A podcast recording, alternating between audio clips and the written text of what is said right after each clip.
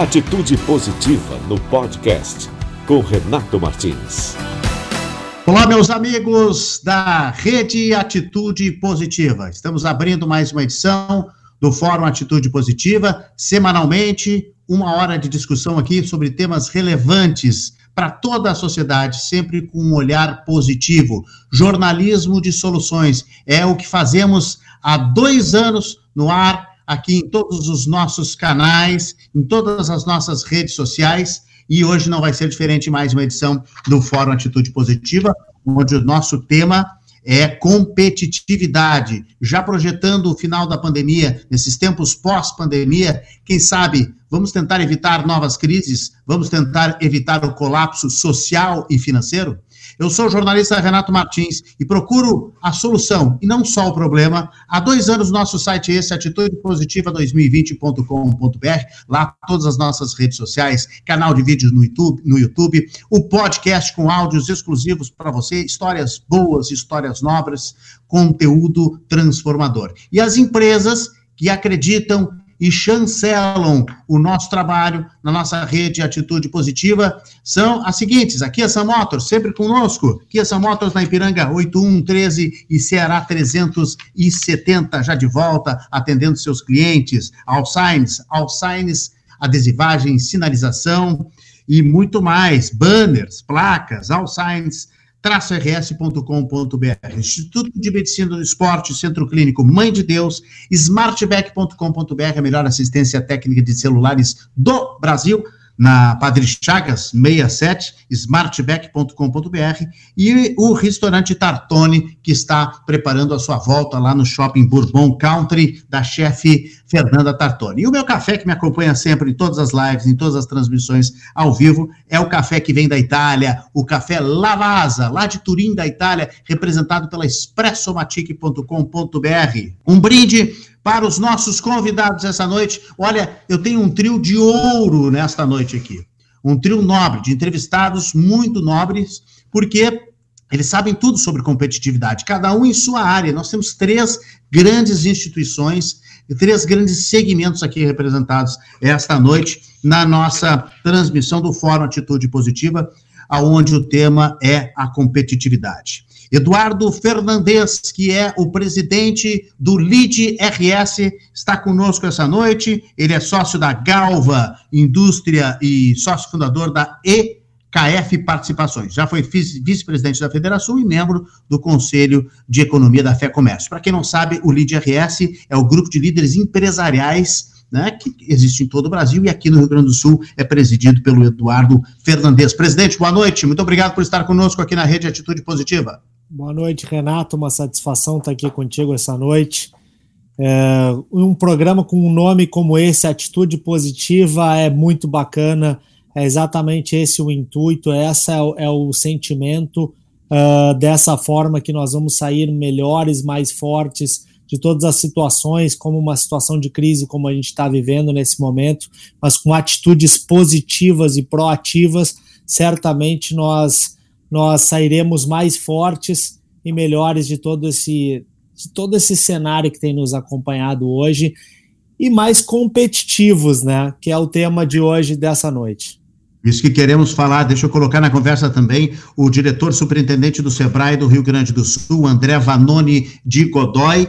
Ele é empresário, administrador de empresas, advogado, possui mestrado em Direito, foi membro titular do Conselho Deliberativo Estadual do SEBRAE, Rio Grande do Sul, por 19 anos, presidiu a Comissão de Ética por quatro anos, foi diretor do Sistema Fiergues por 18 anos, atuou como presidente na Associação dos Administradores da Região Nordeste do Rio Grande do Sul, presidente do Conselho Deliberativo da Câmara, Indústria e Comércio de Caxias, Comércio e Serviços de Caxias, e presidente do Conselho Consultivo do SESI Caxias do Sul. Boa noite, presidente, diretor superintendente André de Godoy.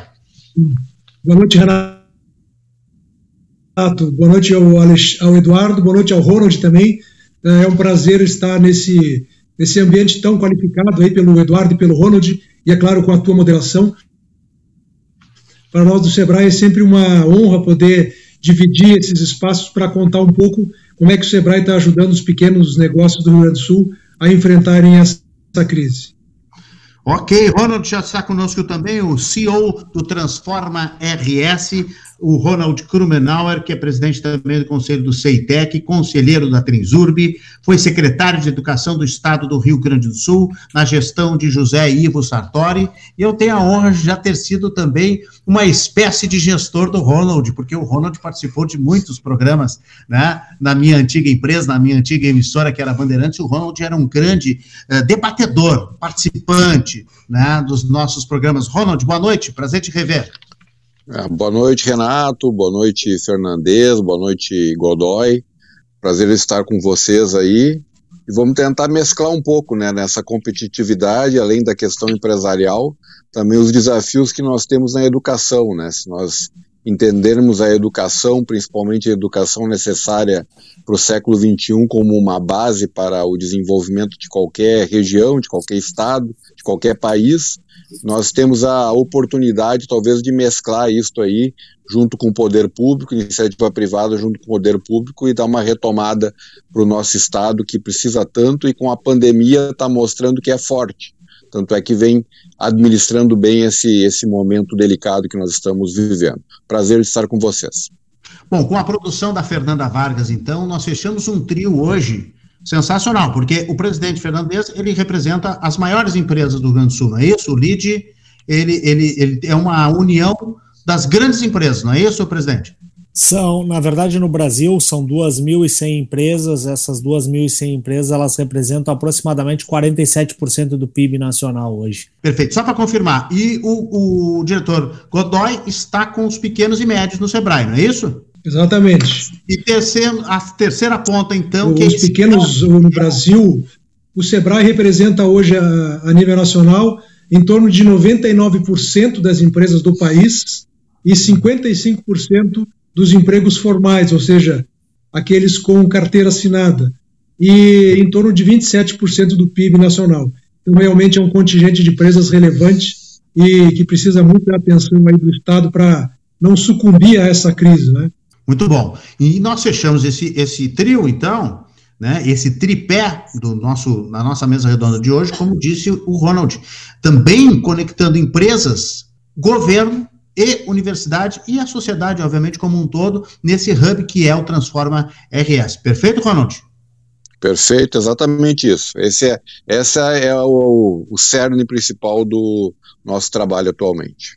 Antes de a gente falar sobre pós-pandemia, projetar pós-pandemia, os convidados já estão conosco e também os nossos internautas. Já tem gente mandando mensagem aqui. Em seguida, a gente começa a colocar na tela alguns comentários, algumas perguntas. Você vai curtindo aí, você vai passando o link adiante, vai colocando nas suas redes sociais esse link dessa live, porque mais gente pode ter acesso a esse conteúdo positivo e o conteúdo do jornalismo de soluções que a Rede Atitude Positiva faz. E você pode mandar seus, seus comentários, suas perguntas, que a gente vai registrando. Eu queria, antes de projetar a pós-pandemia, começar com o presidente do LID, RS, Eduardo Fernandes, qual é o, o, o, momento, o que, que o LID tem feito pelos seus associados, como é que ele está acompanhando nesta quarentena e nesta, nesta uh, nesta, nesta pandemia, né? Tem muita gente que já saiu da quarentena. Deixa eu só colocar a minha posição pessoal, só para vocês saberem. Eu estou em home office há 87 dias, gente. Certo? Mas, obviamente, que vocês estão preocupados com o retorno, estão preocupados com justamente esta volta, né? Presidente, como é que o LID tem encarado esse momento de pandemia?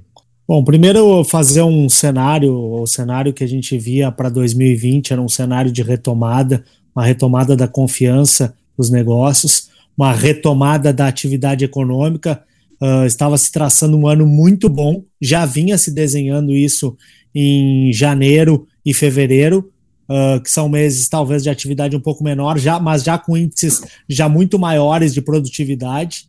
E acaba acabamos sendo assolados por essa pandemia que conversando com alguns dos nossos filiados, uh, empresas diretores de grandes empresas falam que jamais imaginaram, jamais uma empresa no mundo estava preparada para um processo como esse processo de parada total. Às vezes tem uh, situações de, de que se faz processos de building uh, consulting, que é ah, vamos vamos fazer uma oh, se eu tiver der fogo no meu prédio, no meu parque industrial, a gente tem uma retomada da atividade, tem uma série de, de situações onde as empresas se planejam para um, um processo de, de crise.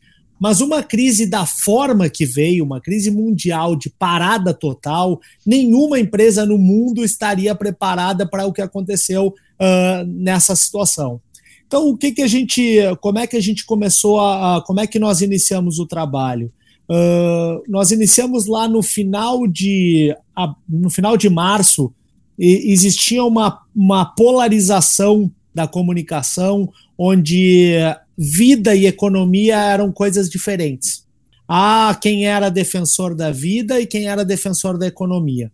Uh, através disso, nós uh, envolvemos, envolvemos uh, o, a Assembleia Legislativa, o Transforma RS, junto do, do Daniel Randon e de algumas outras lideranças, para se fazer uma, um equilíbrio porque nunca se foi economia, nunca foi contra a vida. Economia sempre foi uma coisa uh, igual. A economia ela é um gerador, uh, o gerador de emprego, quem gera atividade produtiva, ela sempre está envolvendo a vida como um fator fundamental. Então, dessa forma, lá no início de março, nós criamos esse diálogo uh, através de um fórum para trabalhar essa retomada, de que forma nós iríamos trabalhar uma retomada da atividade econômica, uma, uma, uma retomada sustentável, equilibrada e responsável, para que quando o Rio Grande do Sul saísse, as empresas conseguissem sair menos impactadas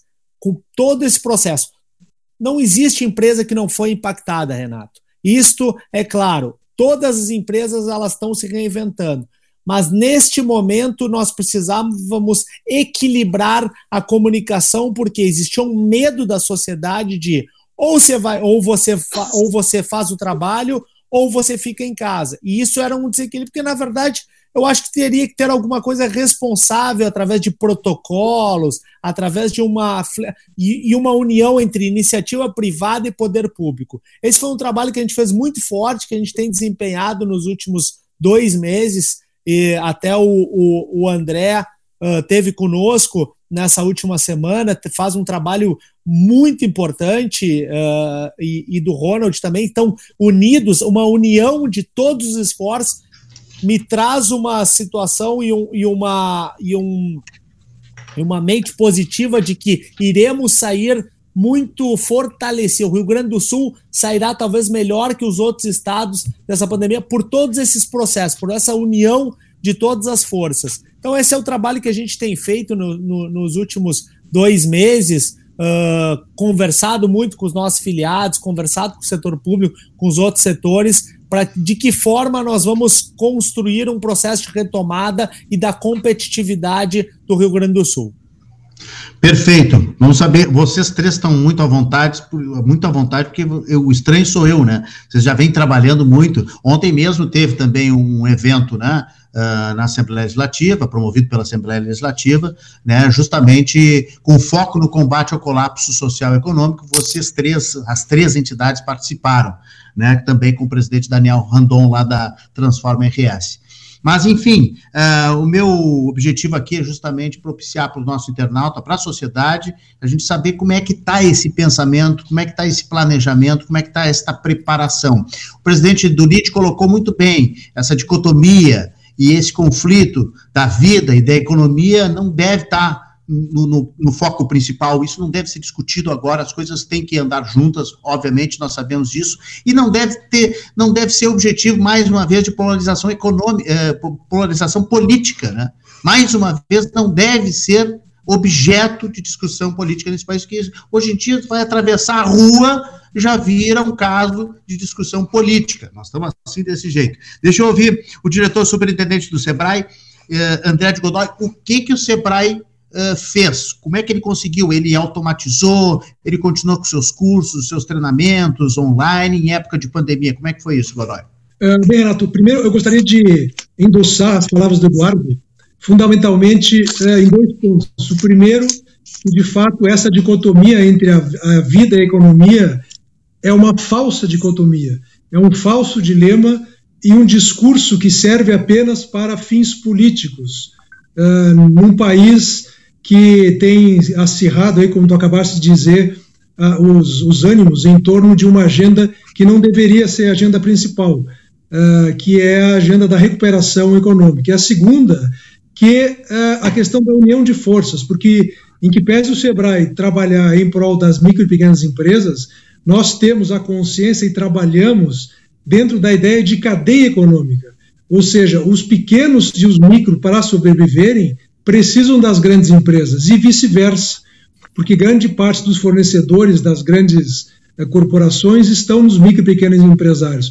Inclusive, é um dos trabalhos que o Sebrae desenvolve com bastante eh, ênfase, que nós chamamos de encadeamento produtivo, que é a união de grandes redes, de grandes empresas, com uma, uma capacitação dos seus pequenos fornecedores.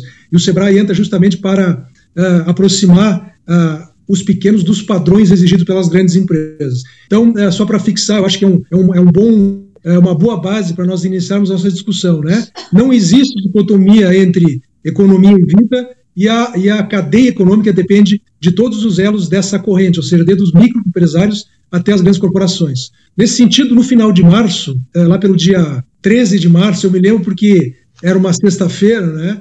O Sebrae já uh, antevendo os possíveis efeitos da pandemia, nós colocamos já em regime de home office todos os nossos funcionários que uh, faziam parte de grupos de risco, seja por idade, seja por apresentarem alguma comorbidade, ou até por conviverem com pessoas que faziam parte de risco, de, de grupos de risco. Isso no dia 13.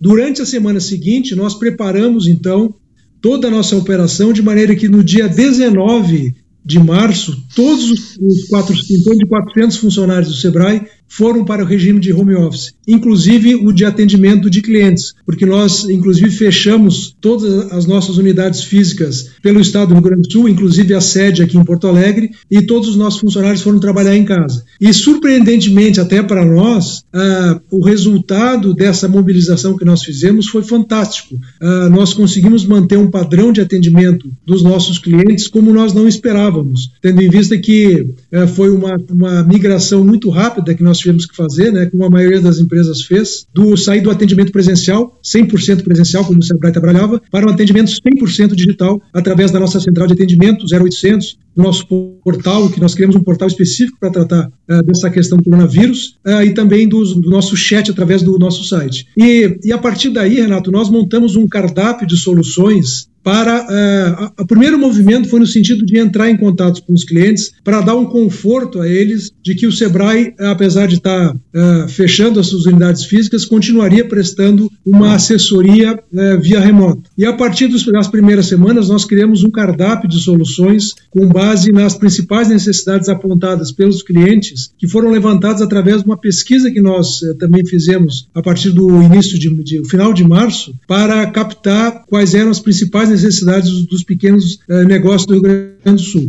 E a partir daí, então, nós montamos uma operação de guerra, de maneira que aprovê não só uh, soluções de consultoria, de e oferecimento de conteúdo, mas também com soluções práticas para que os empresários pudessem fazer frente à crise, né? Uh, centrada fundamentalmente em três, em três pilares: a gestão do fluxo de caixa, que é um problema, e o Eduardo não vai me deixar mentir, que é um problema que atinge o MEI, que é o microempreendedor individual, até a grande multinacional, né? Porque as empresas quebram pelo caixa. E isso independe do tamanho da, da organização. Então, o primeiro foco foi na gestão do fluxo de caixa, o segundo foi na, na questão da, da geração de receitas, porque tão importante quanto não deixar sair recursos para despesas que podem ser adiadas, é colocar dinheiro novo no caixa. Né? E o terceiro pilar foi a questão da remodelagem dos negócios, tentando fazer uma migração daqueles negócios cuja natureza é, permitia, migrando do presencial para o digital, fazendo uso de ferramentas, então, de vendas online, de criação de sites, de hospedagem dos pequenos em, uh, em marketplaces, inclusive de grandes empresas, uh, e também utilizando ferramentas que eram de conhecimento comum, mas pouco utilizadas, né, como a questão do delivery, do takeaway, que salvou a vida de muita pequena empresa, que uh, se não fosse por isso, certamente eu teria fechado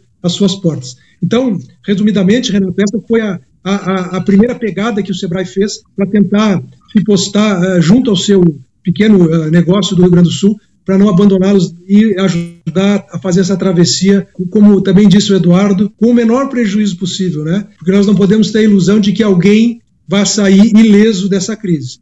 Ah, ah, eu tenho dito que a face perversa do, da crise do coronavírus é que ela não poupou ninguém, desde o micro até o grande empreendedor. É, uma coisa nós não podemos uh, brigar, não podemos contestar, né, que o coronavírus realmente ele é universal, não distingue absolutamente ninguém. Ronald Krubenauer, como é que o Transforma RS acompanhou esta pandemia, acompanhou esta quarentena, acompanhou o movimento da sociedade. O, já, já te pergunto, o que, que a sociedade pode fazer também nesse sentido?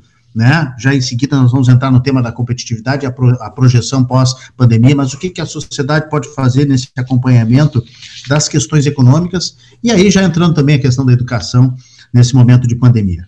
É, na realidade, Renato, o Transforma também foi pego pela pandemia, né? Porque ele foi lançado na segunda quinzena de fevereiro, né? Mal estávamos esquentando os motores e já entramos uh, em pandemia. Mas antes de entrar na questão da competitividade, eu acho que é importante duas, duas fases onde o Transforma tem um papel importante e o LID, o Sebrae RS, assim como outras instituições também. Uma primeira que era uma coisa mais assustadora, não sabíamos muito bem o que fazer.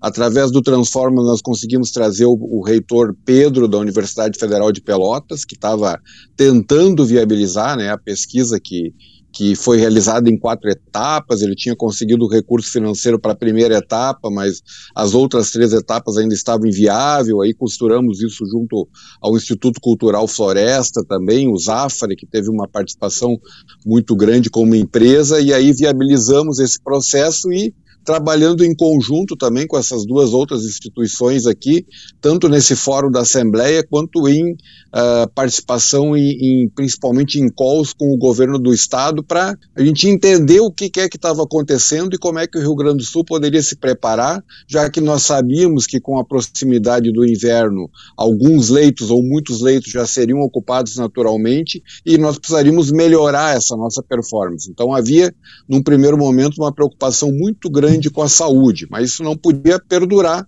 por muito tempo, né? Dali duas, três semanas, já no mês de abril, começamos a ajudar o governo nesse processo de definição de protocolos, de como é que nós poderíamos conciliar a questão da não dicotomia, como o Godoy falou, entre saúde e economia e entendermos a maneira que poderíamos voltar, né? Acho que de, de alguma maneira o Estado conseguiu encontrar um equilíbrio entre a iniciativa privada e o, e o poder público, principalmente o executivo e o legislativo, uma governança formada dentro desse processo todo de buscar esse equilíbrio. E hoje nós temos um painel de controles, um painel de protocolos, um painel de indicadores que pode nos levar a ter esse processo uh, melhor controlado e com números né, que, na média uh, do Brasil, bastante aceitáveis, junto com os outros estados do Sul e Minas Gerais, são os quatro estados que têm se destacado positivamente dentro desse processo todo uh, no Brasil. Né? Talvez a gente tenha tido um pouco de sorte, né?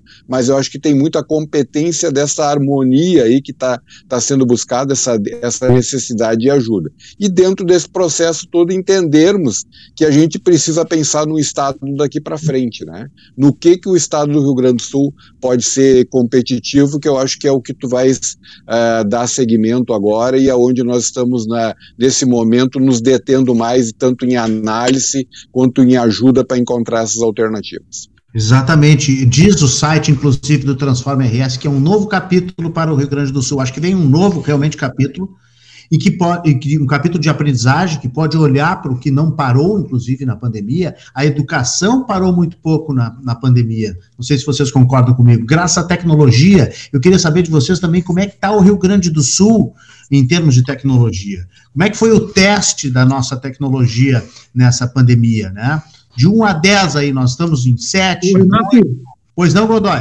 É, se tu me permitires, eu gostaria, só para não perder aí o, o, fio da meada do Ronald, uh, sobre o, aspecto da educação, né? Uh, a educação, para nós do SEBRAE, é hoje talvez o, o eixo mais importante dessa gestão do SEBRAE.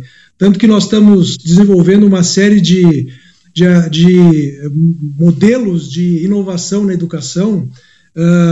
No início desse ano também, antes de a pandemia chegar, nós fizemos um acordo com o governo do estado que foi costurado no último ano uh, para levar a educação empreendedora para todas as escolas estaduais uh, e para até o final de 2022, quando encerrar o mandato do governador Eduardo Leite, se tivermos sorte, conseguirmos recuperar esse tempo perdido, levar a educação empreendedora para cerca de 900 mil alunos da rede estadual do Rio Grande do Sul. Uh, e eu só gostaria de fazer uma observação que eu, eu, eu, me parece pode ser um pouco polêmica, e eu me sinto muito à vontade de fazer agora, porque eu já falei isso pessoalmente para o secretário Faisal Caran, uh, porque essa questão da tecnologia, tu falaste que a, a educação não parou porque as escolas utilizaram a tecnologia para continuar ministrando aula para as, os nossos estudantes, ela é parcialmente verdadeira porque as, a maioria das escolas públicas, especialmente do ensino fundamental e médio, não tem a estrutura que as escolas privadas têm e as, os alunos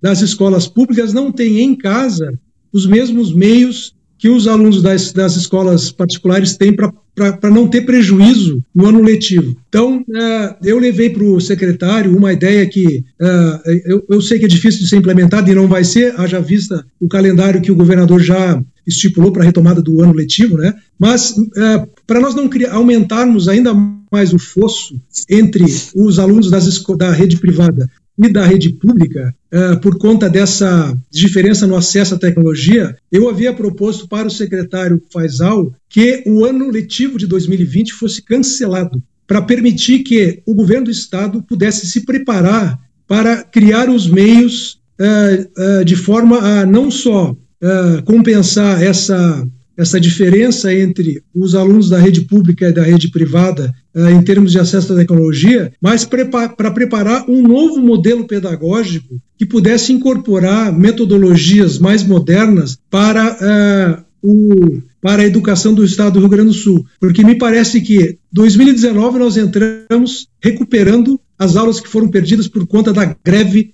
Uh, desculpa, 2020 nós entramos recuperando os dias perdidos por conta da greve do final do ano passado.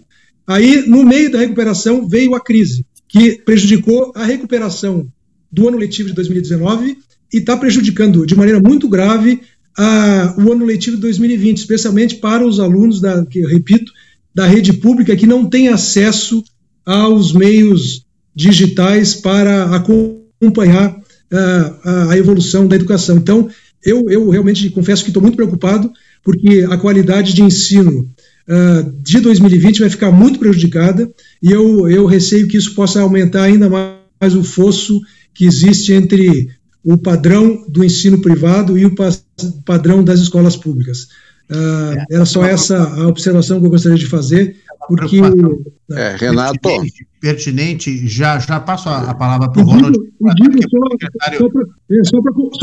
Só para complementar, uh, para não parecer assim incoerente, por que, que eu fiz essa sugestão? Porque, uh, tendo em vista, inclusive, a evolução do, da expectativa de vida, né, não, não há a menor diferença para um jovem, um adolescente, concluir a sua fase de estudos fundamental médio com 16 ou 17 anos ou 18 anos. Não vai fazer a menor diferença na vida dele. E, no entanto, uh, esse, essa, esse gap que pode ser criado pela, por conta dessa distanciamento em termos tecnológicos, pode, isso sim pode prejudicar uh, o desempenho dos alunos uh, num futuro muito próximo, né? Perfeito, perfeito. Falando em tecnologia, claro nós temos um pequeno probleminha com o André de Godoy. O André de Godoy está com um pequeno probleminha de delay, está trancando, porque a tecnologia não é tudo isso também. As crianças tiveram problemas, obviamente, a gente sabe disso. Quando eu afirmei que a educação não parou, é um dos setores que não pararam e, obviamente, que não, não continuou andando totalmente, foi parcialmente. Universidades, por exemplo, né, elas continuaram, as, as, as grandes universidades continuaram praticamente com os semestres online, algumas vão terminar o semestre online, mas a gente sabe que as escolas públicas tiveram muitos problemas. Quero ouvir o, o ex-secretário da Educação, então, para dar a sua opinião, e depois eu volto com o presidente do LID, Ronald. Pois é, tem, um, tem duas observações só, até porque o nosso tema não é educação. Né? Primeiro é que certamente vai aumentar mais ainda a distância entre o ensino público e o privado uh, nesse ano. Né? O, o, Godoy citou bem, teve o episódio da greve longa no ano passado. Em 2018 nós não tivemos greve, mas em 2017 nós também tivemos. Então tu tem alguns episódios que vêm recorrendo e vêm sendo e vêm sendo re, muito regulares, digamos assim, negativamente regulares no estado do Rio Grande do Sul. Então o distanciamento entre o público e o privado ele, ele tende a aumentar mais ainda e a pandemia vai acelerar mais ainda esse processo porque é mais necessário ainda de quem tem recurso tecnológico ficar à frente de quem não tem, né? E o segunda, a segunda colocação, para não aprofundar em termos de soluções, talvez um, uma outra ocasião nós até possamos tocar nesse assunto especificamente, fica sugestão para ti aí, Renato, né, de se falar sobre educação ou sobre soluções para a educação dentro do, do, de uma live como, como essa. O segundo aspecto, Godoy, assim, é de que mesmo que interrompa o ano, o, o, o Estado não tem, o Estado público não tem condições de fazer essa recuperação, de parar tudo e se adequar. Não só por uma questão financeira de ou econômica, porque se a gente pensar o quanto do PIB nacional é de educação, é um, um percentual bastante consistente, né? Aí entrar em, em, menor, em coisas menores, como como é que o recurso está sendo utilizado, nós também não vamos ter tempo agora, né? A grande maioria é folha de pagamento, né? A SEDUC, a Secretaria de Educação, são mais de 9 bilhões de orçamento e quase 90% é folha, ativo e inativo. Tá? Então, isso é, é, é, é, permanente. A média do Estado é 72%, na Secretaria de Educação é 90%. Mas a gente tem também a falta de continuidade de projetos. Né? E, então, tu, soluções tecnológicas que num ano são implementadas ou que são buscadas, e isso aconteceu em 17 e 18, quando eu estava à frente da Secretaria de Educação, e no início de uma nova gestão, que tem todo o direito de fazer isso, tem um novo recomeço. Né? Então, a gente tem uma descontinuidade nesse processo todo que também é, é prejudica muito as soluções, principalmente no campo tecnológico. Mas é a nossa realidade, nós temos que conviver com ela e nós vamos ter que nos preparar mais ainda, né? porque o profissional que nós precisamos no século XXI não tem nada a ver com essas nossas escolas do século XIX.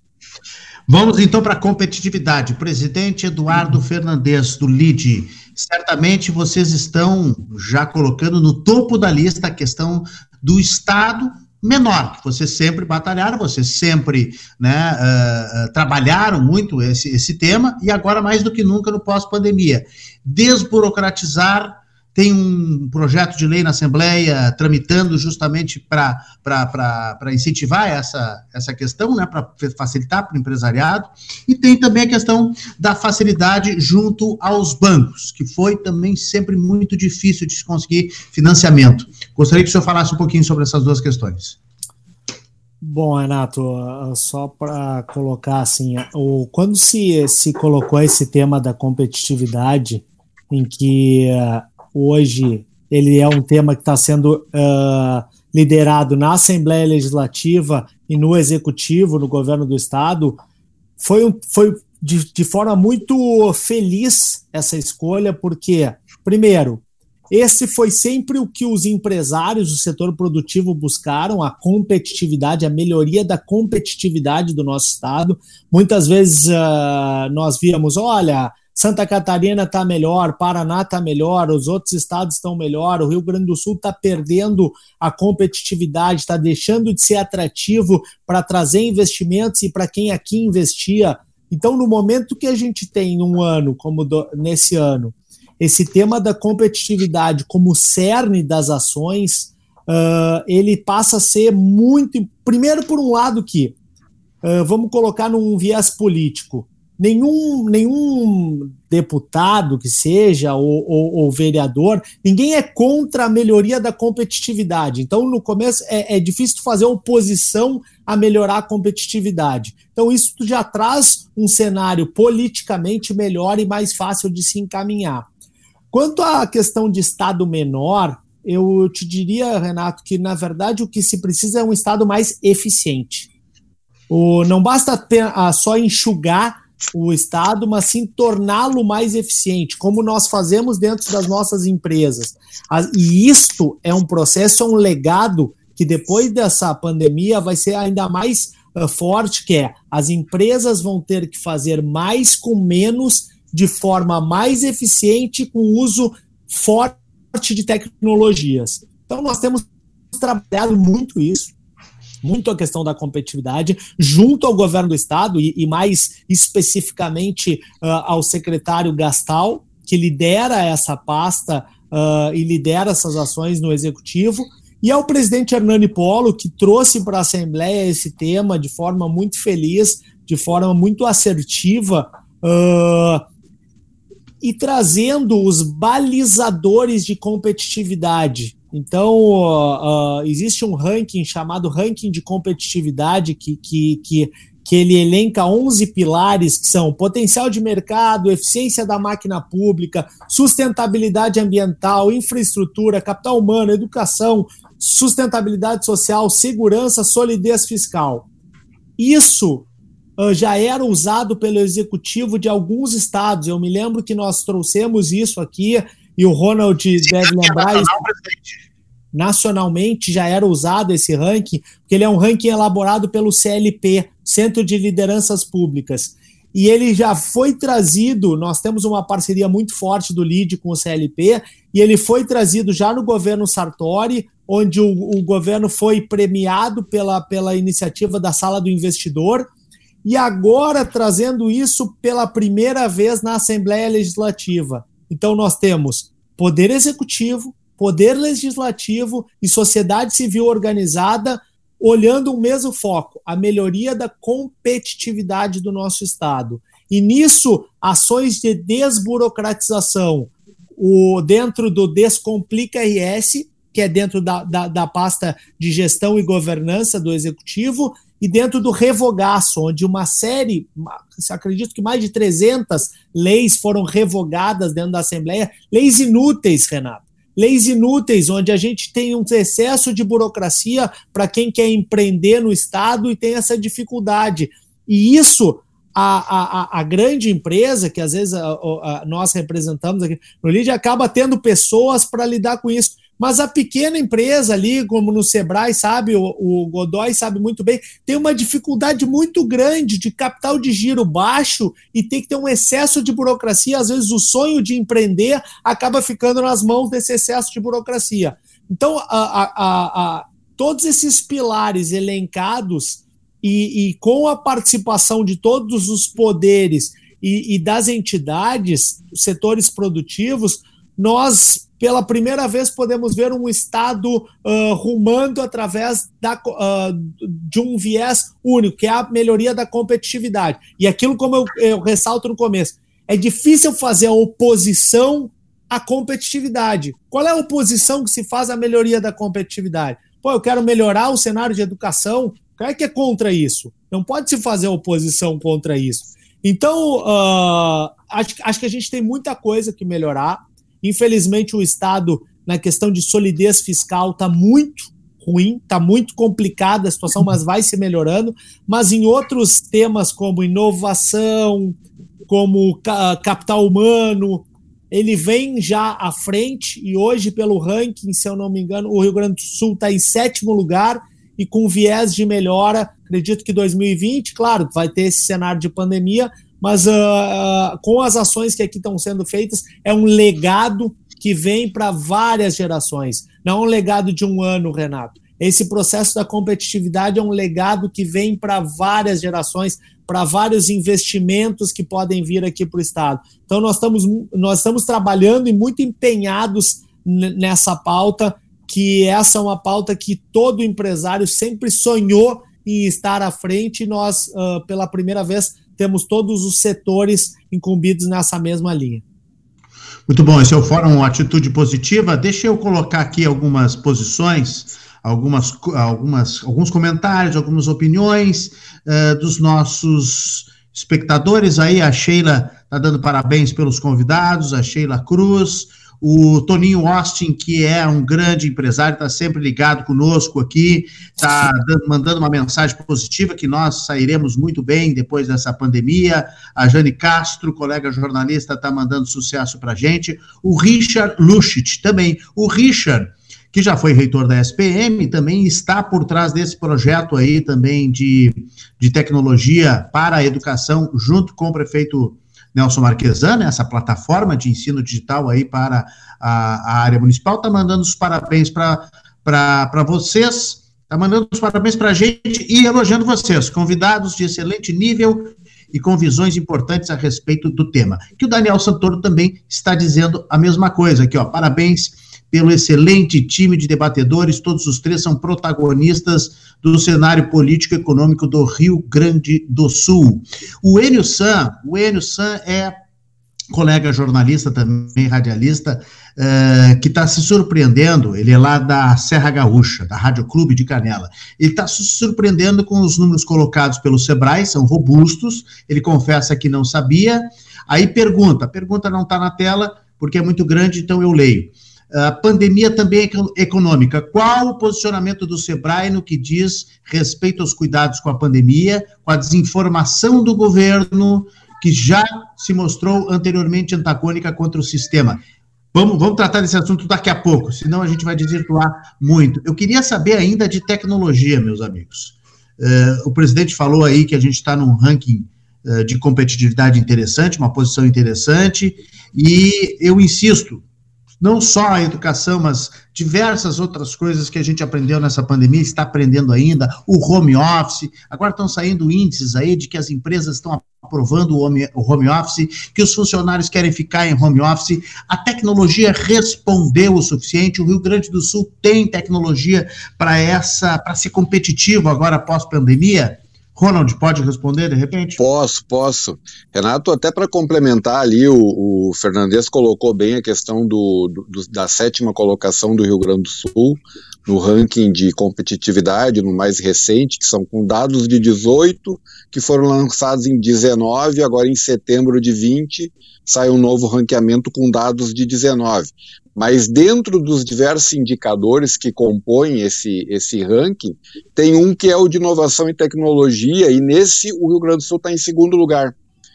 Por que, que a gente tem essa questão? A gente tem, por exemplo, a, a, startups no Rio Grande do Sul, que é o segundo estado em termos de número de startups.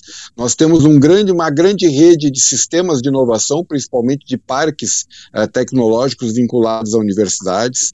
Nós temos proporcionalmente ainda as melhores universidades do Brasil, se a gente conseguir uh, enxergar o Estado como um todo, regionalmente, né? então tu tem principalmente as universidades comunitárias, as federais aqui no estado do Rio Grande do Sul, que são de muito bom nível, e as comunitárias, algumas privadas, mas quase todas que a gente acha que são privadas, na realidade são da, da rede uh, comunitária. Nós temos essa, essa, essa interconexão de pequenas empresas com as grandes empresas.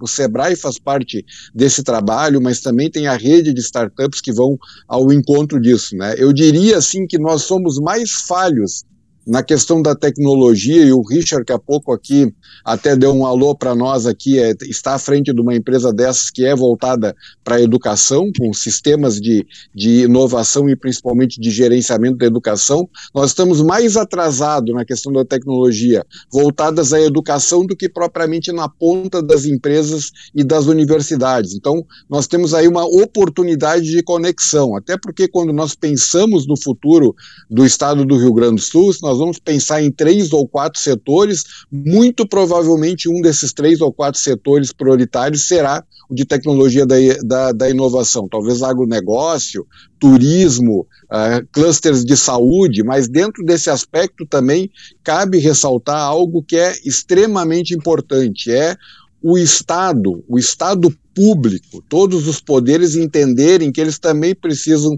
se reinventar, não só do ponto de vista tecnológico, mas também de diminuir o seu custo. Né? Nós já tínhamos um Estado que era inviável, nós já tínhamos um déficit uh, muito grande, com a pandemia piorou, e aí a gente pode fazer uma conta matemática muito simples de armazém de esquina. Né? Não precisamos nem pensar em baixar impostos. Se alguém faturava mil e pagava 40% de impostos, pagava 400 reais. Hoje está faturando 100, vai pagar 40. Esses 360 menos de imposto, bom, eles somem. Né? Então, assim, não, não, não, há magia nesse momento, a não ser o Estado também encontrar suas soluções para diminuir de tamanho, já que ele pouco produz ou pouco gera, ele pode gerar com privatizações, é, é, por exemplo, com concessões, mas a economia é gerada pelo setor uh, privado. E nós temos essa, essa necessidade do Estado acompanhar esse novo momento que estamos vivendo a partir da pandemia. Nós já estávamos com problema e agora ficou ainda pior, e a tecnologia, com certeza, é uma das nossas alternativas positivas uh, para a retomada do desenvolvimento do Estado. O Daniel Santoro está dizendo aqui que o diretor superintendente Godoy é o grande protagonista da criação do Conselho de Desburocratização e Empreendedorismo do Estado do Rio Grande do Sul. Esse é um dos caminhos, então, doutor Godoy? É, eu, eu, essa declaração do Daniel eu atribuo à generosidade dele, porque além de ele ser um, um grande voluntário do nosso Estado, aí, o Daniel tem uma capacidade de participação ativa que é invejável, né? ele participa de todos os principais fóruns de decisão do Estado do Rio Grande do Sul, o Daniel está no meio, e sempre com contribuição ativa. Eu me lembro quando eu liguei para ele para convidá-lo para participar do conselho, ele me disse o seguinte: o Godoy, eu só vou se eu puder incomodar, porque se for para sentar lá e ficar ah, assistindo, não me convide que eu não participo. Isso aí é a cara do Santoro, André. Então ele realmente é um, é um grande companheiro nosso. A, a questão do conselho, a, da criação do conselho, eu atribuo, o grande protagonista disso foi o nosso, meu conterrâneo, governador José Ivo Sartori, porque o, o conselho foi instituído no final do governo dele, e aí vem o mérito do governador Eduardo Leite, dentro daquela sua fala, né, Ronald, de que o governo atual não é um governo de continuidade nem de ruptura, mas sim de evolução. Então, o, o governador Eduardo Leite teve a virtude de entender a importância do Conselho, uh, entregando nas mãos do, do secretário Gastal, que então uh, regulamentou o Conselho e ele passou a operar então uh, com toda a sua máquina. Né? O SEBRAE, por conta do decreto que foi editado pelo governador Sartori, ficou responsável por indicar os sete membros da sociedade civil, é um conselho paritário, tem sete membros do, do Estado e sete membros da sociedade civil.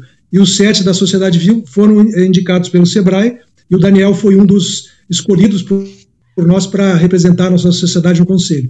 E aí eu já entro, Renato, na questão do papel do conselho, uh, muito alinhado com o que o Eduardo uh, colocou, porque a competitividade também é fundamental para os pequenos negócios, né? E então o Sebrae tem feito um trabalho dentro do conselho uh, voltado para a, a integração dos municípios do estado do Rio Grande do Sul à rede simples, que é uma rede que procura integrar todos os serviços essenciais para os pequenos negócios, de maneira a criar um ambiente de negócio mais amigável para o pequeno empreendedor.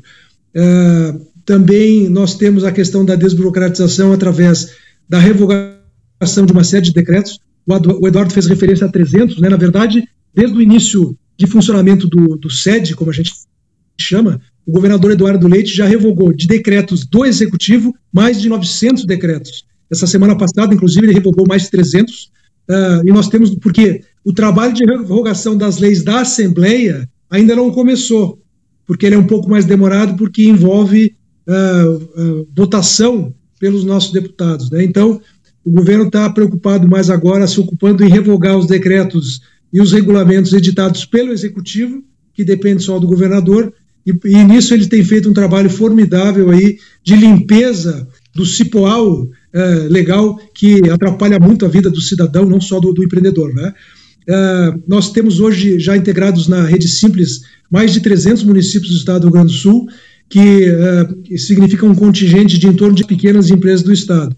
Portanto, já criamos aí uma, uma rede de integração que ajuda a melhorar o ambiente de negócio, como eu falei, e também a eficiência dos serviços públicos, né? Porque é, é, o, ao Estado cabe não só não atrapalhar, como naquilo que é necessário fornecer serviços de qualidade para que os empreendedores possam de fato exercer aí o seu ofício e administrar bem uh, os seus negócios. Também na questão da competitividade, eu gostaria só de complementar o que o Ronald falou. De fato, o Sebrae Rio Grande do Sul tem um programa de startups que é, é referência nacional. Uh, Uh, o Rio Grande do Sul, como o Ronald disse, é o segundo estado brasileiro com mais startups, e como nós perdemos para São Paulo, nós, de maneira muito bairrista, nos consideramos o primeiro estado, porque nada que São Paulo entre na competição é, fica uma competição desigual, né? É, então, nós nos consideramos, por exemplo, nós tivemos a questão há poucos dias o Startup Day, que é um, que é um evento nacional é, que envolve startups, e o Rio Grande do Sul foi o estado que teve mais startups inscritas nesse programa, só perdendo para São Paulo. Portanto, eu digo, quando São Paulo entra na competição, a gente é, não conta, né? É, então, de, de fato, o, o, Sebrae tem se preocupado muito também com a questão da competitividade das empresas, porque ela será essencial para a sobrevivência, não só, mesmo que nós não tivéssemos tido essa crise ocasionada pela, pelo coronavírus, mas já era uma, uma, uma necessidade de que os pequenos negócios também passassem a encarar a questão da tecnologia como uma, um, um caminho sem volta. Uh, então, o Sebrae tem feito esse trabalho aí alinhado com, com essas novas tendências de sobrevivência dos pequenos negócios, aliados, inclusive, aos grandes, às grandes empresas, né?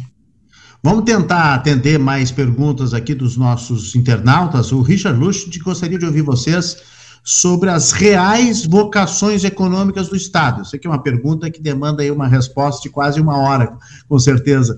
Mas quais são essas vocações e como é que elas se conectam com o futuro do Estado? Quem pode responder o mais resumidamente possível? Que a gente já está com. É, eu posso dar o. Se tu quiser. é o Fernandes, não sei se tu queres falar, senão.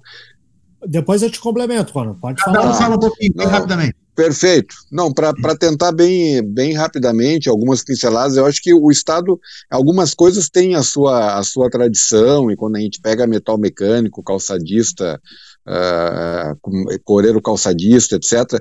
Com certeza a gente tem elos importantes que, se corrigidos, a gente pode continuar sendo competitivos. O agronegócio também, que é uma história longa uh, do Estado, é, é absurdo o aumento da competitividade do Estado do Rio Grande do Sul no agronegócio dos últimos 30 ou 40 anos. Também na questão de tecnologia, porque hoje um grão de soja, quando é colhido, tem muito mais tecnologia do que uma fábrica de parafuso, por exemplo. Né? E às vezes a gente acha que isso não tem muito a ver é, com agronegócio, mas acho que também a gente tem que pensar sobre novos setores. O estado do Rio Grande do Sul, por exemplo, é um estado potencialmente muito grande no turismo, dentro do turismo, tanto de lazer quanto de eh, negócios, o vinho, que nesse momento, com o dólar alto e com a necessidade que as pessoas têm, a minha principalmente, ou também de tomar vinho, de passar uh, uh, de tempos em vinícolas, fica cada vez mais caro se sair do Brasil, e no Brasil, hoje, o lugar para se fazer isso é aqui. Aumentou muito a venda dos vinhos nesses últimos uh, três meses, especificamente sobre várias questões ligadas ao turismo, né? Gramado nem se fala, né? Que hoje está com uma estratégia voltada tanto aos catarinenses quanto uh, aos gaúchos, um cluster de saúde, é impressionante o potencial de saúde que o Rio Grande do Sul tem também. Deixa eu só, só complementar aqui. Hoje saiu a notícia, já está na nossa página Latitude Positiva, que o vinho é a bebida da pandemia. Né? É, é pois é. Associação Brasileira de Sommeliers, do, do Orestes Andrade Júnior, lá também nos passou essa informação, um levantamento né, nacional que o vinho realmente foi preferidíssimo. A respeito eh, de, de, de, da questão que tu falaste agora do turismo, deixa eu chamar, já aproveitar e fazer a chamada. Semana que vem o nosso Fórum Atitude Positiva é a retomada do turismo, com foco na Serra Gaúcha. Tá? Só para a gente deixar a chamada já para a semana é, que vem favor, Nós estamos trabalhando na estratégia junto ao secretário Rodrigo aí, que, que Rodrigo, assumiu recentemente, Rodrigo Lorenzoni, né? Ele vai participar. Pois é. Então, a, a, são, são setores, tanto esses setores tradicionais, mas também saúde e turismo, que eu diria assim que são alternativas que nós temos agora, até porque nós precisamos, Renato e colegas, gerar emprego e renda também. E aí, quando tu pega setores como turismo, como construção civil, onde tu pode ter uma resposta imediata de restaurante, de hotel, eh, de, de várias, várias uh, uh, segmentos dentro de setores que são muito grandes e que podem retomar uh, esse nosso caminho de desenvolvimento, né? Sem entrar em detalhe em cada um deles, né? Mas é isso que a gente precisa fazer agora no Estado. Presidente Fernandes quer complementar? É, é eu acho que o Ronald já elencou muito bem o, o quais são as vocações e os setores.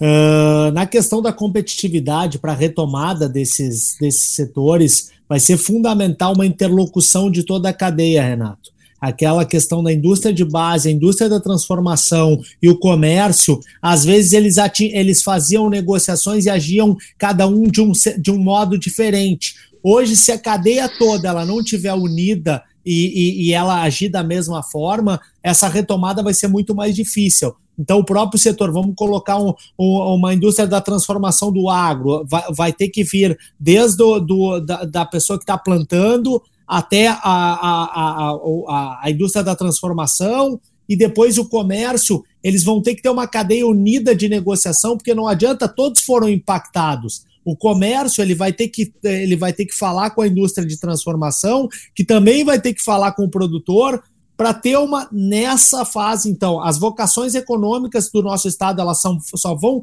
continuar sendo perenes se essa interlocução das cadeias uh, for seguida. Então, esse é um trabalho também que, que, que as entidades estão trabalhando, estão fazendo, e é uma fase, a gente tem chamado a fase 2 foi o processo da retomada da atividade econômica e agora esse processo, trazendo o governo do estado como mediador, trazendo a Assembleia Legislativa também como, uh, como agente de moderação no, nos processos, mas principalmente os setores produtivos para que possam, dessa forma, ter uma interlocução melhor da cadeia inteira. Dessa forma, nós teremos as nossas vocações econômicas uh, que o Estado tem por tantos anos, elas vão ter uma continuidade, uma melhoria dos processos. A gente acredita dessa forma até numa melhoria dos processos, Renato. Então, é do vinho, turismo, a gente já vê gramado, ultimamente, uh, gramado, os números de gramado, de, eh, se forem desse próximo final de semana,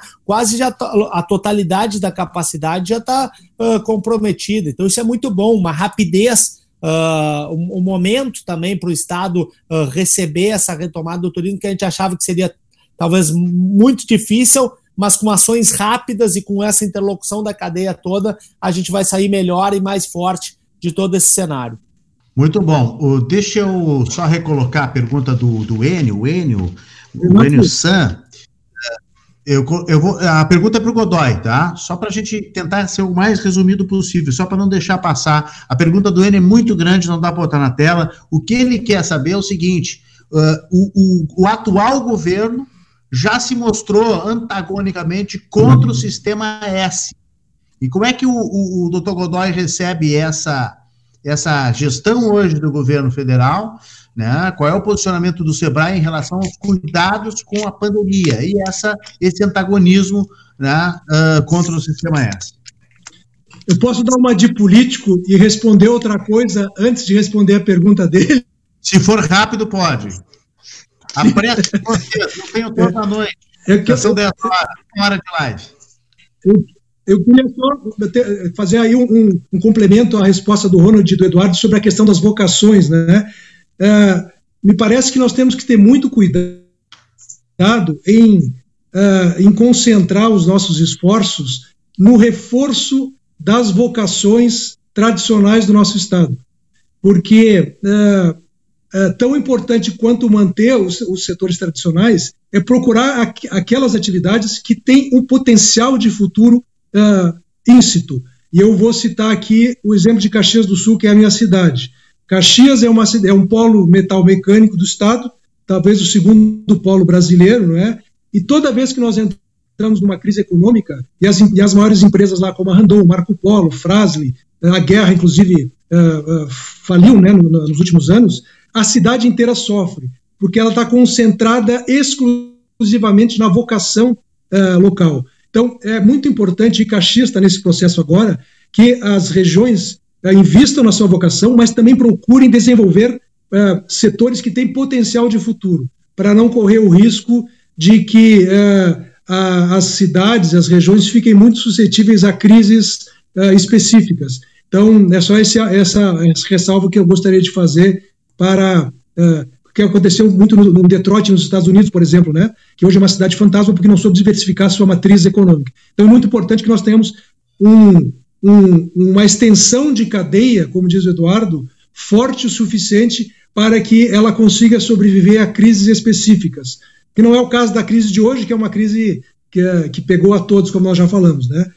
Sobre a questão do. Da, antes de sentar na, entrar na questão do sistema S, uh, com relação à questão da prevenção da, da pandemia, eu gostaria de fazer uma propaganda do nosso Sebrae. O Sebrae, essa semana, recebeu uma, uma certificação da Great Place to Work, que é uma entidade mundialmente reconhecida na gestão uh, de, de processos uh, administrativos, né? e o Sebrae Rio Grande do Sul hoje é benchmark nacional nos, em protocolos de combate à prevenção, combate e prevenção à disseminação do vírus, porque nós estabelecemos um protocolo interno para as nossas unidades, de maneira a proteger não só os nossos funcionários, mas também os clientes. Então, né, essa é uma notícia que eu acho que orgulha a nós e também ao Rio Grande do Sul. Com relação ao sistema S, Renato, é um, é uma, é um tema bastante espinhoso, né? Porque é, a lógica do governo lá atrás, quando o Paulo Guedes fez aquele discurso que provocou um desconforto em todo o sistema de que o, o governo ia meter a faca no sistema S, né? E ele fez isso dentro de um, de um evento na Federação das Indústrias do Rio de Janeiro, quer dizer, que é uma federação que abriga os S mais poderosos do, do Brasil, né, como SESI e SENAI, ele queria dizer o seguinte, que a ideia do governo era diminuir o peso da carga tributária sobre uh, dos ombros dos empresários. E ninguém em sã consciência pode ser contra isso no Brasil, né? Que como o Ronald mencionou antes, a questão da, dos 40% da carga tributária uh, que, que, do PIB brasileiro. Então, sob esse aspecto, uh, nenhum de nós é contra a, a, diminuição do peso da carga tributária. Com relação ao sistema S, é preciso fazer uma diferenciação, porque, uh, claro que há desperdício no sistema, e nós não seríamos hipócritas de negar isso, mas isso não significa colocar em xeque a validade do sistema. Por exemplo, a indústria brasileira não seria metade do que ela é hoje se não fosse o trabalho que o Senai fez ao longo desses anos de qualificação dos trabalhadores da indústria, assim como o, o, o, o SESC e o SENAC na área do comércio, uh, o SENAR na área da agricultura. Então, uh, o trabalho que os S fazem, eles cobrem justamente a ineficiência do governo em prover a qualificação necessária para que não só do lado das empresas, mas também do, dos trabalhadores, de melhorar o padrão uh, da nossa, da nossa, das nossas empresas. Portanto, a, a discussão uh, com, uh, que simplesmente coloca a, a, extinção do sistema S como uma, um, uma medida necessária, ela é muito rasa, né? É preciso entrar para dentro do sistema, acabar com a sua ineficiência, que existe, volto a repetir, não é possível negar, mas uh, não se trata da extinção. O Sebrae, por exemplo, uh, nessa, nessa, nesses últimos meses de crise, faz toda a diferença entre a sobrevivência uh, e a morte de centenas de milhares de pequenos negócios no Brasil. Se não fosse pelo Sebrae, pela assistência que nós estamos dando a esses pequenos empresários, certamente os efeitos da crise na economia brasileira seriam muito piores. Então, a discussão de extinção do sistema S, ela já existe há muito tempo, e, no entanto, nós temos conseguido, ao longo dos anos, provar a importância que o sistema tem para a, a manutenção da economia, das empresas e da qualificação da mão de obra no Brasil. Perfeito. Vamos para a última pergunta e aí eu vou pedir uma conclusão de cada um de vocês, porque nós já estamos com mais de uma hora de transmissão ao vivo do nosso fórum Atitude Positiva. O José Freitas, ele está perguntando ao Ronald, eh, que comentou há pouco que o Estado também precisa se reinventar, como o setor privado está fazendo. E aí pergunta para todos, por que vocês acham que o setor público deve começar o seu trabalho eh, de reinvenção? Por onde? Por onde que tem que começar a reinvenção? Vocês já deram algumas pistas aí, o presidente Fernandes falou aí na desburocratização, né, da redução do Estado e na manutenção da eficiência do Estado.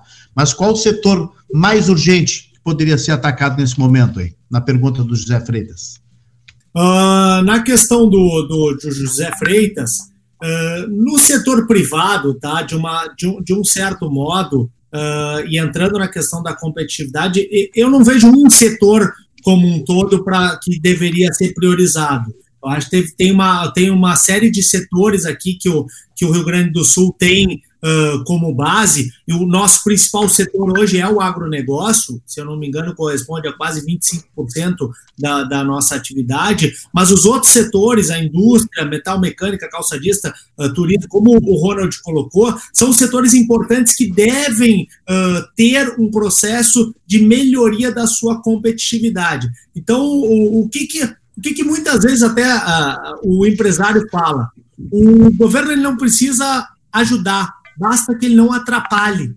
Então, então a, a questão do esse, esse, excesso de burocracia que, que, que muitas vezes é feita pelo setor público uh, é a questão primordial, uh, Renato, que uhum. dessa forma esses, o que tem sido feito nesses conselhos de desburocratização, nessa melhoria da competitividade, eu não vejo um, um setor se tivesse que elencar uma base de transformação para a sociedade, certamente a educação é a, é a grande mola propulsora do desenvolvimento social e econômico do Estado. A educação é a base principal. Nós temos no, dentro do LID uh, o eixo da educação, que é feito pelo Instituto Ayrton Senna, na liderança da Viviane Senna, que mostra que o protagonismo das pessoas vem na base da educação.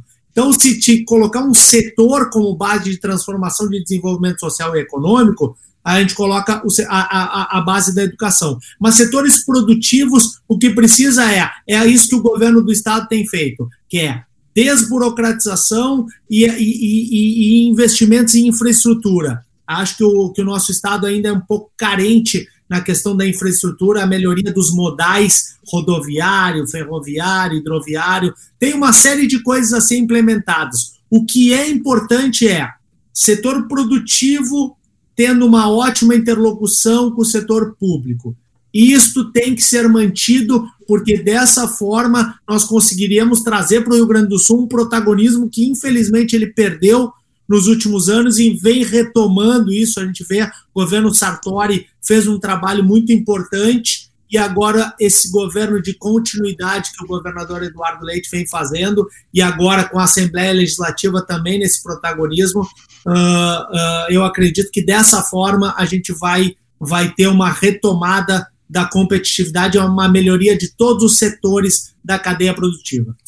Perfeito. Nós precisamos encerrar e eu vou pedir para vocês uma conclusão respondendo uh, uma pequena pergunta. Todo jornalista gosta de colocar uma pequena pergunta, né, numa conclusão, uh, que é se um, se um empreendedor chegasse para vocês hoje, batesse na porta de vocês, não interessa o tamanho desse empreendedor, grande, pequeno, médio, de se dizendo desesperado nesse tempo de pandemia, que o negócio dele está quebrando, que ele não sabe se vai conseguir continuar. Qual é o conselho que vocês dão para ele? Qual é o primeiro conselho?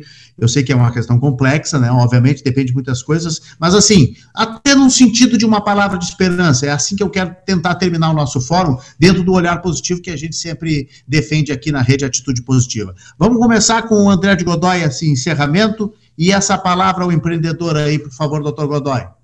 Uh, Renato, Eduardo e Ronald, uh, sendo bem objetivo, como tu pediste, o, o conselho que nós temos, que temos dado desde o início da crise é o seguinte: cuidem do com a esperança, obviamente. Uh, o Sebrae está aí para ajudar os pequenos empreendedores a atravessar esse período, mas a dica é cuidem do caixa da sua empresa. Doutor Godoy, muito obrigado pela participação conosco, viu? Eu aqui agradeço, Renato, um prazer estar aí né, nessa conversa com o Eduardo, com o Ronald, eh, com a tua mediação aí, foi uma honra participar eh, dessa, desse bate-papo. Poderíamos continuar bem mais, tem muito assunto ainda, mas certamente a gente tem feito o fórum de atitude, atitude, positiva aqui, setorizado. Nós fizemos sobre o comércio a semana passada, já fizemos fake news, o perfil do vírus, já tratamos de educação, viu? É importante dizer que hoje nós falamos muito de educação, a gente já tratou da questão da educação e essa diferença, inclusive, entre escola pública e, e a escola particular. Mas, viu, Ronald, a gente vai com certeza voltar a esse assunto, como tu dissesse, aí deixasse uma, uma, uma sugestão para a gente voltar a esse assunto. Nós vamos tratar de educação, obviamente porque tem toda essa questão de tecnologia, a defasagem. É, portanto, nós vamos voltar esse assunto. Se o empreendedor batesse a tua porta lá no Transforma RS, Ronald Krumenauer, o que, que tu dirias para ele? Bom, além dessa questão do, do caixa que foi salientado pelo Godoy, que eu concordo, porque nesse momento tem que administrar a caixa, tem que pensar é na sua é, é, no, é no futuro do seu negócio dentro desse momento que nós estamos vivendo. O que, que é a questão do, do futuro do, do seu negócio? Se aquela maneira como vinha trabalhando até então ainda é competitivo para esse momento que nós passamos a viver a, a, a partir de, de agora. Né? A gente está vendo, por exemplo, hoje ainda, ali a Mamamia começou a fazer delivery de pizza. Né? Quer dizer, abriu um canal. Tem muitos uh, restaurantes e muitas atividades que não faziam um determinado tipo de segmento e hoje é o seu uh, uh, segmento principal. Na realidade é isto, né? E encontrar essa alternativa, a reinvenção e tentar segurar o caixa naturalmente, porque sim, sem caixa não tem nenhuma atividade que, que se sustenta. Né? Nós fizemos. E um... muito obrigado, Renato. Obrigado pela oportunidade aí e a parceria do Fernandes e do Godoy. Quando tu quiser me convidar para ouvir esses dois novamente aí, por favor, tá? Não Nós se acanhe. É nós é que agradecemos. Nós é que agradecemos, Ronald. Obrigado pela, pela presença conosco mais uma vez. Bom te rever. E quero avisar também que a gente fez um fórum Atitude Positiva especial aqui sobre a reinvenção dos restaurantes também, porque foi um segmento que se reorganizou rapidamente durante essa pandemia e está voltando aí, claro, com certeza, mais forte com esses aprendizados. Presidente Eduardo Fernandes, encerrando com o senhor, agradecendo mais uma vez pela sua presença, por ter aceitado nosso convite e uma dica para esse empreendedor aí um pouco desesperado que eu construí essa figura aqui. Bom, primeiro, Renato, quero te agradecer pelo convite. Foi uma honra estar aqui dividindo com o Ronald e com o André, parceiros de várias situações aí. Uh, então, te agradecer e agradecer aos dois por estar conosco hoje. Uma dica, o André foi muito feliz, uh, é isso, é fluxo de caixa, tem que cuidar do caixa, blindar o caixa, uh, mas fazer boas negociações com seus fornecedores. Eu acho que nesse momento uh, a, a esperança é muito importante, mas a ação é mais importante ainda.